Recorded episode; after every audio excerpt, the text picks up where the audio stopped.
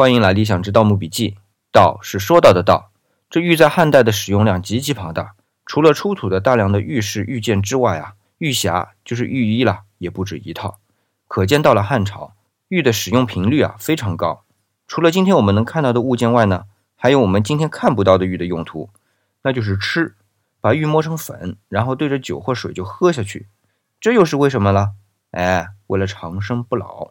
这玉从上古开始啊，人们就认为它有神奇的力量。到了春秋的时候呢，孔子就根据前人总结出了有五德：仁、义、智、勇、节。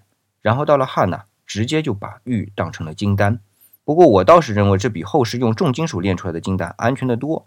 啊，正是因为这种无以复加的对玉的崇拜啊，使得汉代的玉的消耗量极大。然而对应的呢，供应量就变得极少。供应量变少的其中一个主要原因就是对玉的界定啊变窄了。在上古，玉是指美丽的石头，那既然是美丽的石头嘛，那数量肯定不会少。